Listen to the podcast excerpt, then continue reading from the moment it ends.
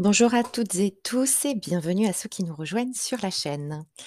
Aujourd'hui, nous allons parler, heu, du troisième livre que je recommande aux néophytes qui souhaitent s'initier à la mythologie nordique germano-scandinave, le très célèbre Edda en prose ou aussi appelé Edda de Snorri, heu, de Snorri Sturluson. Donc ça fait un moment que je vous promets qu'on va en parler, donc ça y est, on y est, on en parle. Donc ce podcast sera l'avant-dernier des 4 livres que je recommande aux néophytes. Donc avant de rentrer dans le vif du sujet et de parler du livre en lui-même, heu, évidemment, il faut qu'on parle de son auteur. Donc Snorri Sturluson était un Islandais qui a vécu au XIIe et XIIIe siècle, heu, plus exactement, il est né en 1179 et il est décédé en 1241. De par ses origines, heu, Snorri est déjà, dès sa naissance, quelqu'un d'extrêmement important, car il est d'une, ascendance extrêmement prestigieuse. De par sa mère, Snorri descend, heu, d'Egil Skallagrimson, que vous connaissez peut-être sous le nom d'Egil, fils de Grimr le Chauve, qui a une saga qui lui est dédiée et qui s'appelle justement la saga d'Egil, fils de Grimr le Chauve le Chauve, qui est un qui était un héros un skald, heu et également un très puissant, pratiquant runique, donc quelqu'un qui maîtrisait vraiment, parfaitement les runes, qui est né au début du Xe siècle et Egil fait vraiment partie des personnages emblématiques de la culture islandaise. C'est un des, héros que, tout le monde connaît. Qui n'était pas toujours très sympathique, enfin, disons qu'il avait des petits côtés sanguinaires sympas, mais on en reparlera parce que c'est une saga que j'aime beaucoup et que je trouve très intéressante à bien des titres, donc on reviendra sur cette saga. Mais pour en revenir en l'occurrence à notre sujet qui est Snorri, donc de par sa mère, il descend d'Egil Skallagrimson, donc qui est un héros, heu, très, très populaire et très connu en Islande et il descend de par son père de Snorri le Goði. Heu, Snorri le Goði a une saga qui lui est dédiée d'ailleurs qui s'appelle l'Eyrbyggja saga et en fait, il a été surnommé comme ça parce que Goði n'est en fait pas un nom, mais un statut. Le Goði en Islande, était un chef païen qui avait, de nombreuses prérogatives religieuses, mais aussi politiques. Donc c'était quelqu'un d'extrêmement important et Snorri le Goði était donc quelqu'un d'extrêmement important, qui a une saga donc qui lui est dédiée, mais qui apparaît aussi dans d'autres sagas. Donc ça, ce sont 2 personnages qui sont extrêmement connus en Islande, extrêmement populaires, heu, qui sont des héros, heu et des personnages très importants de la mythologie et de l'histoire de l'Islande et donc notre Snorri Sturluson descend de ces 2 personnages-là. Donc déjà, on arrive avec un bagage génétique qui est plutôt sympa. Snorri a été élevé par, heu, Jon Lofsson, heu, Loftsson, pardon, à Oddi, qui est dans le sud de l'Islande et qui était à l'époque un vivier intellectuel, très, très important pour cette époque. C'était d'ailleurs, le centre intellectuel le plus important du pays. Donc vraiment une plaque tournante, des poètes, des politiques, des historiens, de toutes les, personnes, qui, possédaient énormément de connaissances, qui étaient des érudits de l'époque. On peut qualifier Snorri d'historien, d'homme politique, de skald, d'érudit, heu, ces casquettes ne manquent pas. En ce qui concerne son caractère, on le dépeint souvent comme quelqu'un d'assez, ambivalent pouvant être extrêmement généreux, et en même temps extrêmement pingre, pouvant faire preuve de beaucoup de loyauté et puis, étant parfaitement et totalement déloyal.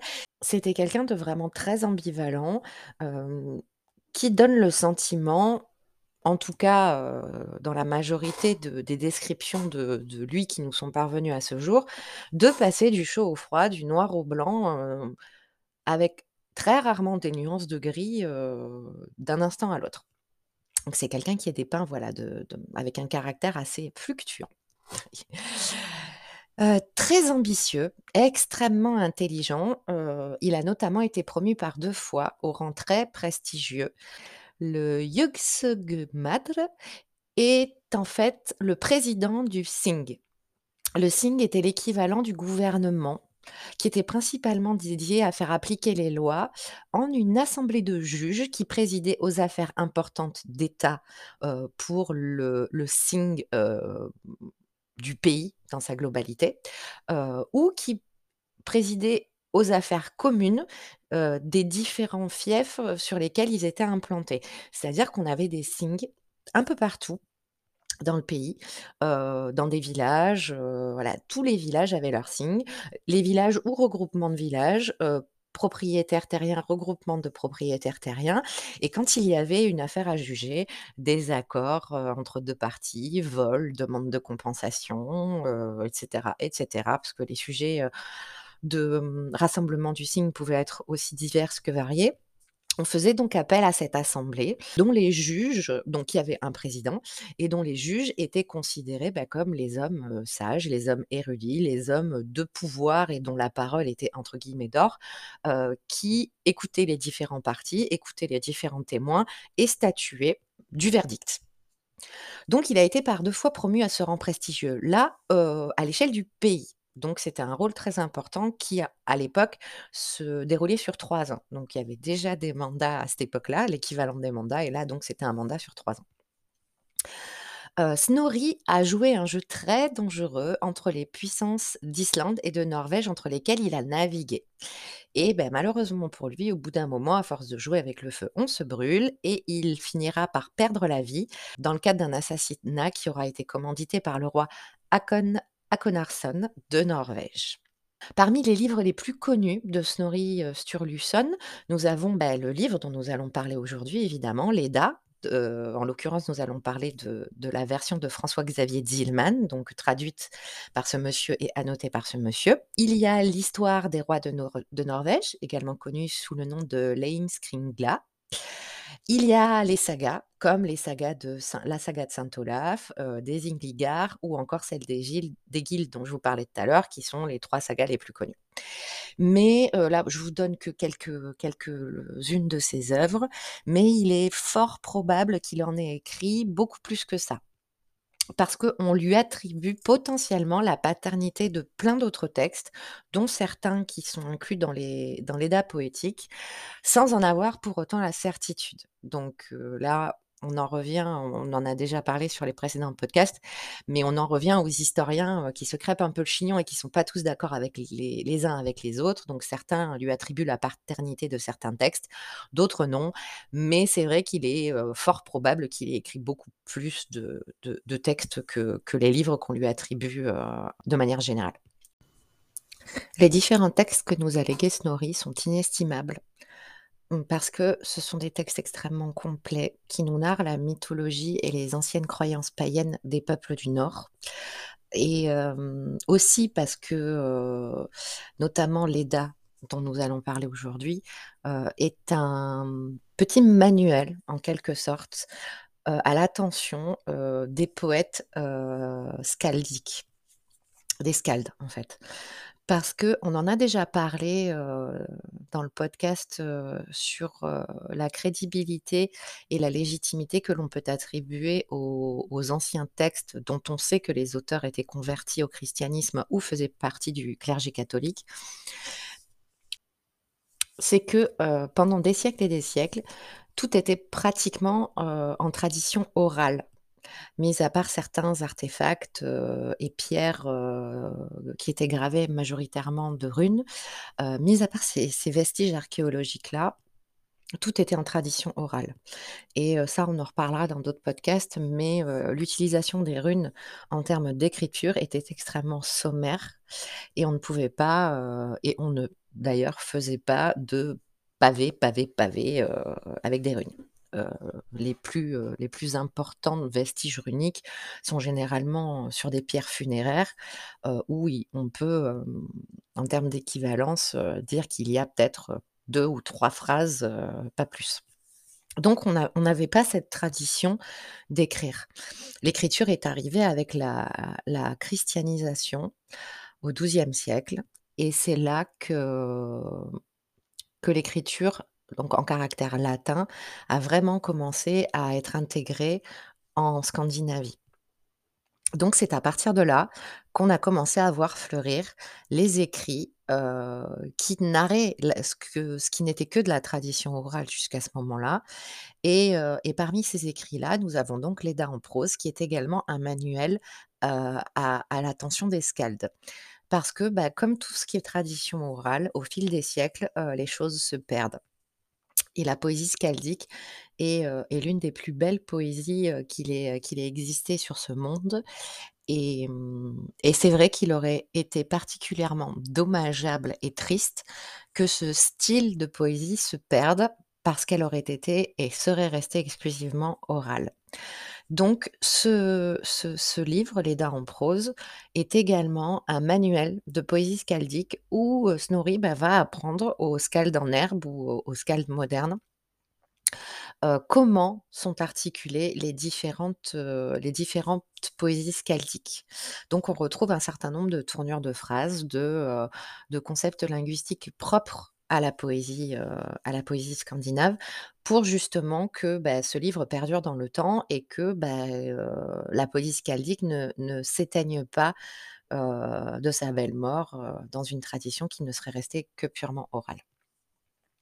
Donc ce sont des écrits qui sont à bien des égards très importants pour nous et notamment parce qu'ils sont aussi extrêmement intelligibles.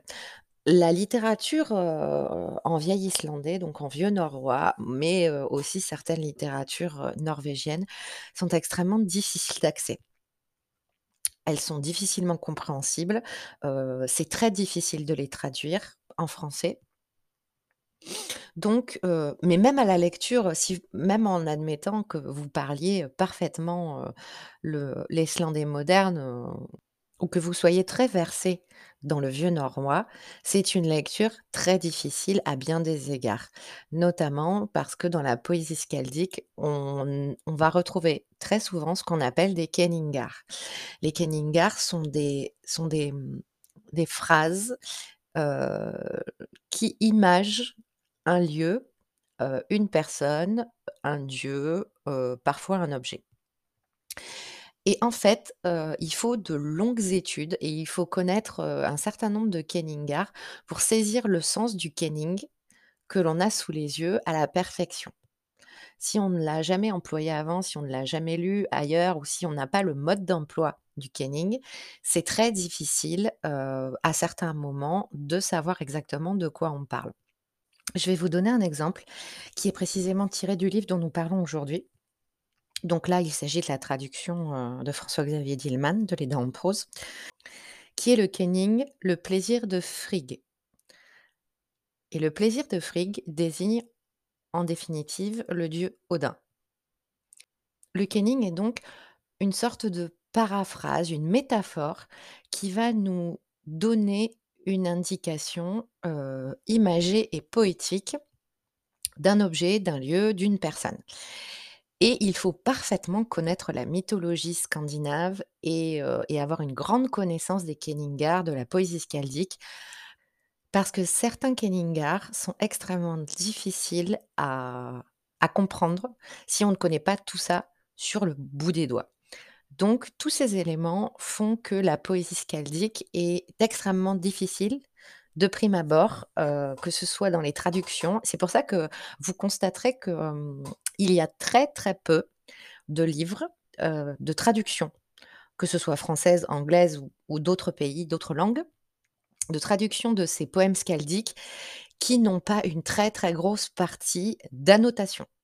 Parce qu'il y a énormément de choses, même une fois traduites, heu, ces poésies ne sont pas forcément abordables. Parce que si on veut vraiment en comprendre le sens profond il faut se référer aux annotations et il faut que le traducteur explique, heu, les kenningar et heu, les, heu, les différentes composantes et les différentes aussi allusions qu'il y a parfois dans ces poèmes skaldiques. Par exemple, si vous connaissez, peu, mal ou pas du tout, la mythologie nordique et la poésie skaldique le plaisir de Frigg, vous allez pas forcément faire le lien avec son époux Odin. Alors qu'au final, c'est bien de lui dont on parle. Donc voilà, pour vous donner un exemple. Donc Léda en prose de Snorri, mais aussi ses autres textes font partie des, poèmes et des écrits qui sont relativement intelligibles, pas forcément parce qu'il y a pas de Kenningar, parce qu'en fait il y en a beaucoup, mais parce qu'ils ont été écrits d'une manière, abordable. Parce que le but visiblement de Snorri, no on reste sur Léda en prose, mais le but de Snorri était de d'enseigner quelque chose. Donc d'abord de retracer la mythologie, la cosmogonie, primordiale, de de ces racines païennes et de léguer cet héritage-là aux autres et aussi de transmettre un manuel de poésie skaldique, heu, à ceux que ça intéresserait et aux potentiels, heu, skaldes en herbe, heu, pour que ce style de poésie ne se perde pas.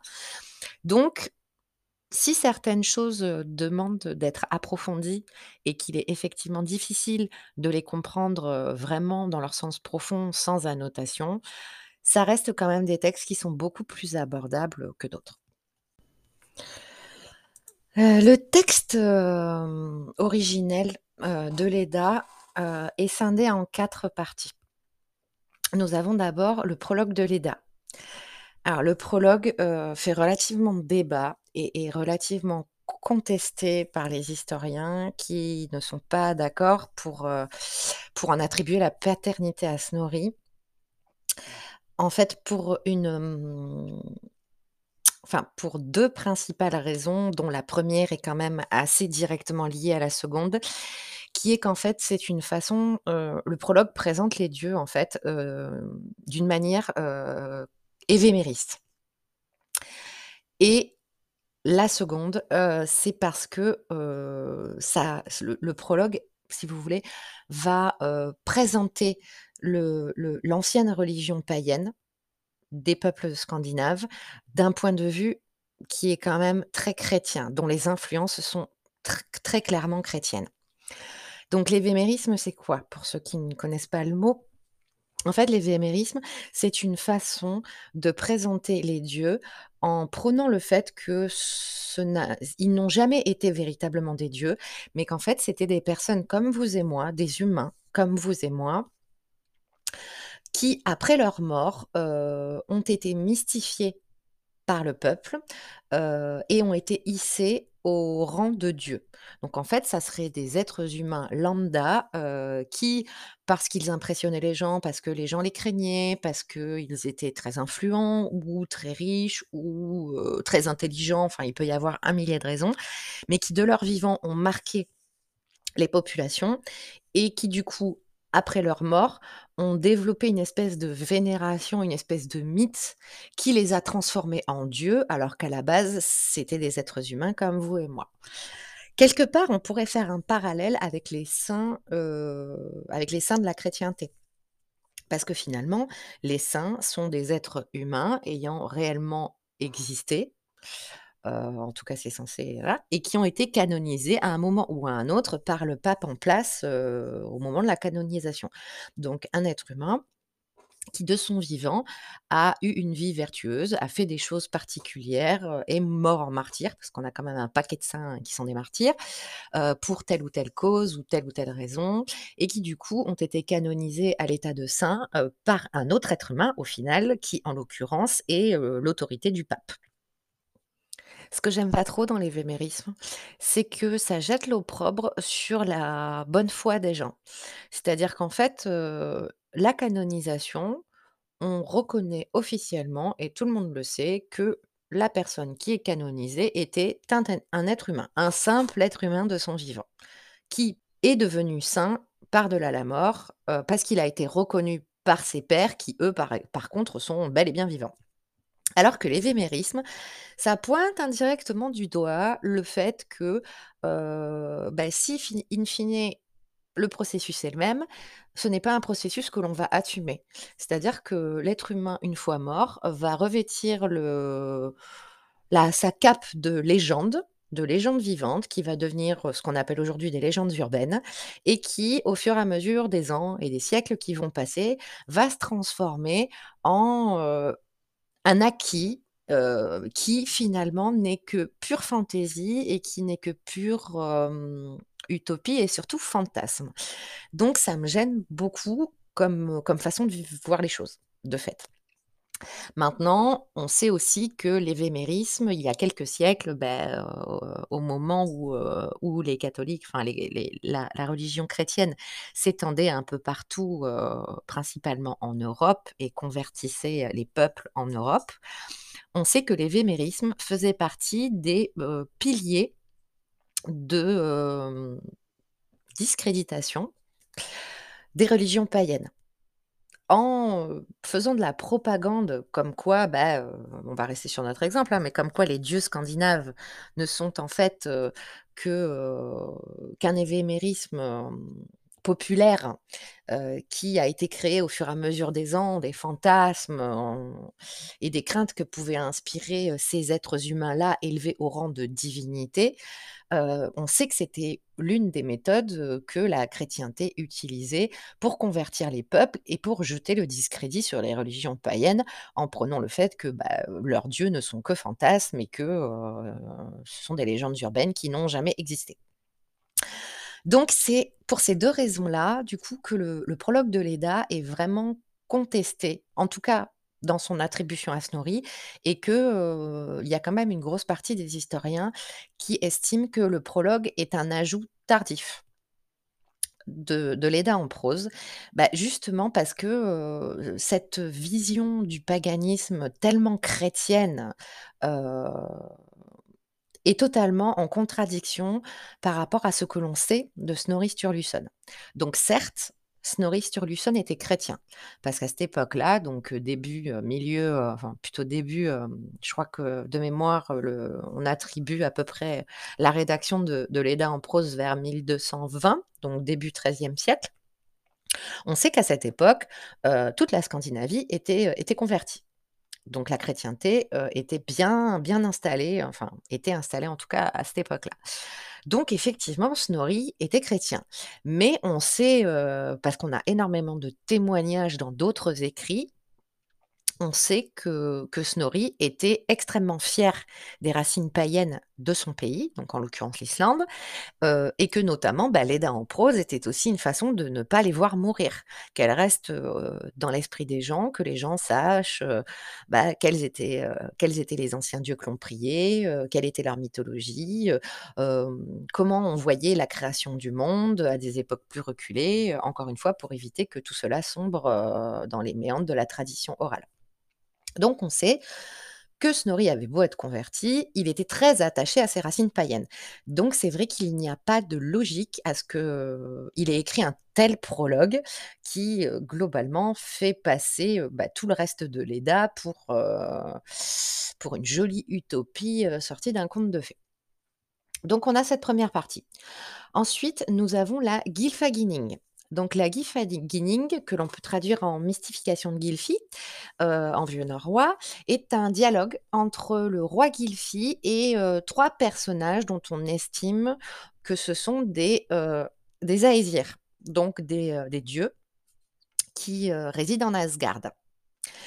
C'est un texte qui est extrêmement intéressant parce que c'est, on on l'a vu déjà, pour les Vafthrudismal, heu, c'est qu'on a, hem, un échange de questions-réponses entre, le roi Gylfi et ses 3 protagonistes. Donc Gylfi a énormément d'interrogations, de questions à poser sur le monde, sur son origine, les dieux, comment sont nés, la race comment est née la race des êtres humains. On parle aussi également d'Yggdrasil, des questions sur les Norns, heu, on aborde énormément de choses et bah, les 3 protagonistes, d'Asgard répondent à ces questions.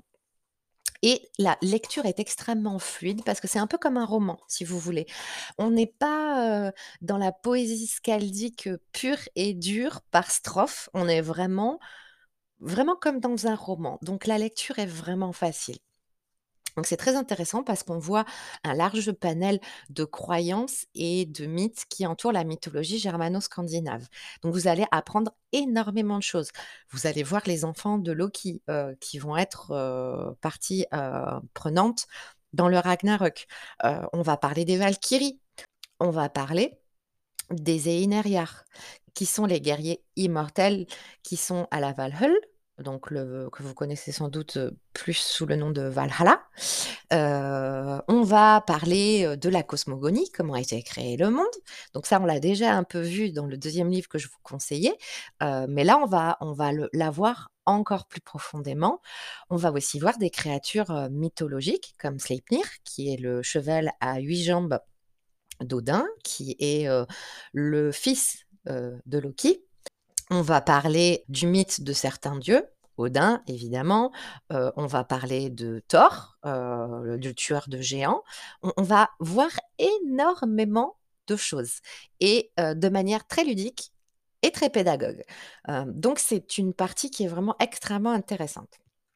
La troisième partie, il s'agit du, heu, Skaldskaparmal. C'est assez difficile à prononcer pour moi en tout cas, donc c'est pour ça que je détache un peu les syllabes. Donc le Skaldskaparmal. En fait, heu, donc les dits sur la poésie. Donc là, on en arrive, heu, à ce dont je vous parlais tout à l'heure, c'est-à-dire le manuel de poésie pure et dure. Donc là, on va avoir une énorme liste de Kenningar et Deity. Alors, les Kenningar, on l'a vu tout à l'heure, ce sont les métaphores qui, heu, qui nous permettent de, heu, parler d'un lieu, d'un dieu, heu, d'une personne, d'un objet, sans pour autant le nommer. Donc les Éithir, en fait, sont des sortes de synonymes. C'est-à-dire que vous verrez, au fur et à mesure de vos lectures et c'est aussi ça qui rend parfois, la mémorisation et la compréhension de certains textes un peu difficiles. Il y a de nombreux noms pour la même personne ou de nombreux noms pour le même lieu ou de nombreux noms pour la même chose. Donc en fait, ce sont des synonymes. C'est-à-dire que, par exemple, Odin a énormément de noms différents. Heu, il y a également des termes, heu, qui vont, être employés de manière à indiquer clairement un objet ou une partie d'un objet ou un lieu ou une partie d'un lieu et heu, il peut y en avoir plusieurs. Donc en fait, nous avons ce, recueil de termes qu'on va retrouver très souvent en poésie skaldique. Donc les Kenningar pour les métaphores et les Éithis pour les, heu, synonymes. Et donc c'est aussi en ça que c'est un texte inestimable parce que grâce à ce manuel, heu, du petit poète, heu, scandinave parfait, n'est-ce pas? Le manuel de poésie skaldique pour les nuls. Ce texte-là nous aura permis de comprendre un certain nombre de Kenningar et Deity qu'on le retrouve dans d'autres textes. Et en fait, c'est une référence absolue pour les historiens, pour les poètes et pour nous, heu, simples mortels, heu, qui n'en font pas, heu, forcément notre métier, qui pouvons nous y intéresser, de manière plus ou moins, assidue, selon selon vos envies. Et c'est donc un texte inestimable parce que grâce à lui, on a pu comprendre, les Kenningar et les Éithis qui apparaissent dans d'autres d'autres textes qui ne sont pas explicités et dont on n'avait pas le mode d'emploi. Donc c'est un texte vraiment inestimable pour comprendre les autres textes, en fait. C'est pas plus compliqué que ça. Et enfin, nous avons la dernière partie, heu, de cet Edda en prose qui s'appelle le Hatatal. Donc le Hatatal, en fait, ce sont des, heu, des louanges, en quelque sorte, heu, en l'honneur du roi Hakon de Norvège et du Jarl Skulli. Donc là, on y va gaiement, la gloire, le courage, la témérité, l'intelligence, les connaissances de chacun des 2. Mmh et là, donc c'est aussi un manuel parce que finalement, toutes les parties, excepté la 1re, mais les 3 parties, sont des manuels, restent des manuels. Et si vous voulez, cette 3e-là, on est plus sur un manuel de métrique skaldique. Donc alors là, on va pas rentrer dans l'explication de la métrique skaldique parce que c'est moi, je trouve ça particulièrement compliqué, en fait. Mais si vous voulez, en fait, les strophes, pour vous la faire courte quand même, histoire que vous sachiez quand même de quoi on parle un peu. Les strophes skaldiques, heu, font un certain nombre de métrages différents. Heu, qui sont utilisés par les Skalds et heu et du coup, il y a une façon bien particulière de procéder, heu, pour, pour ce cette métrique skaldique. Donc la tatale, c'est pour montrer différentes formes de métrique skaldique, en fait. Donc voilà pour les 4 parties, du, de l'Edda en prose de Snorri.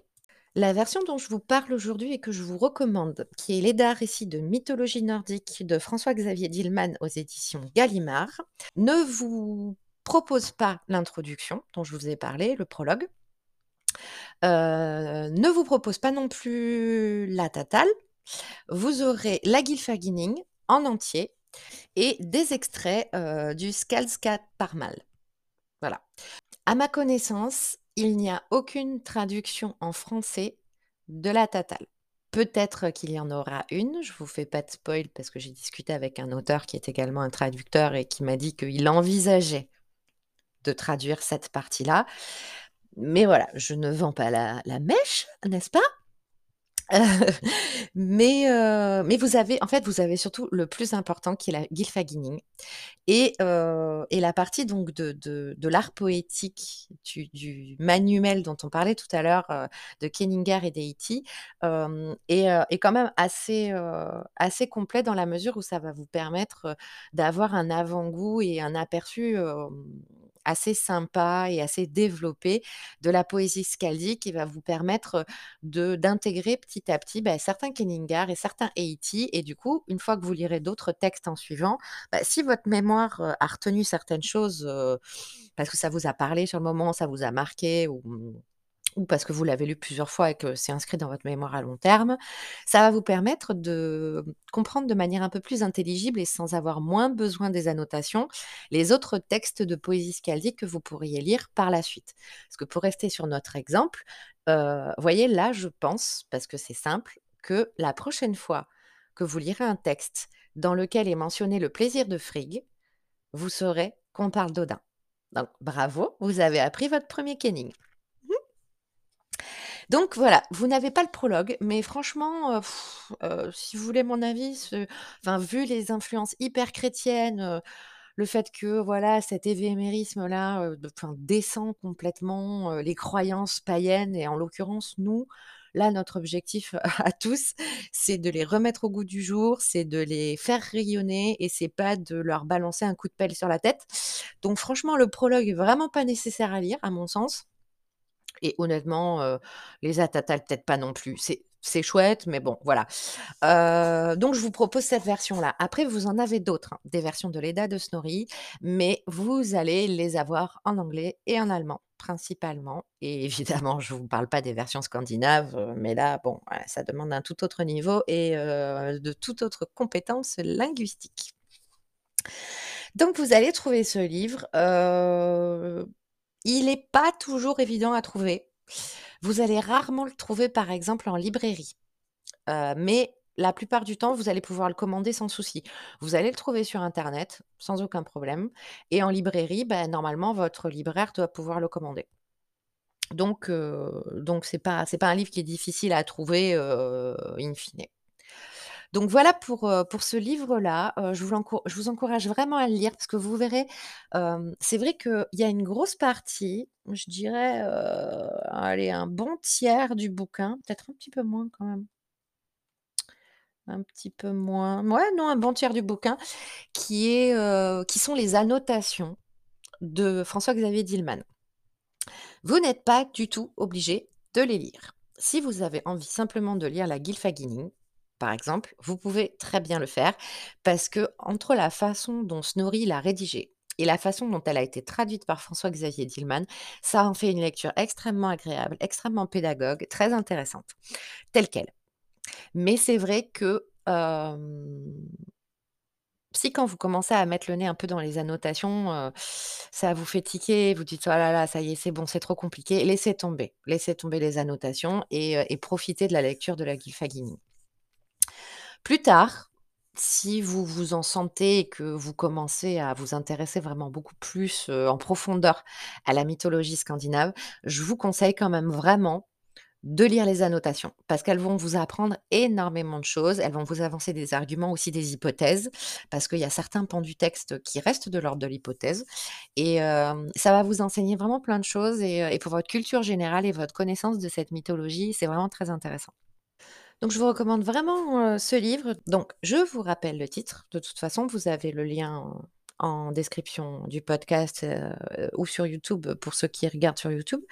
Donc c'est Léda, récit de mythologie nordique de François-Xavier Dillmann aux éditions Gallimard. Il coûte vraiment pas cher, hein, vous allez en avoir pour, heu, 22,50 €. Donc heu, c'est pas non plus un investissement de fou, mmh et c'est vraiment un livre très intéressant qui va vous éclairer sur pas mal de choses.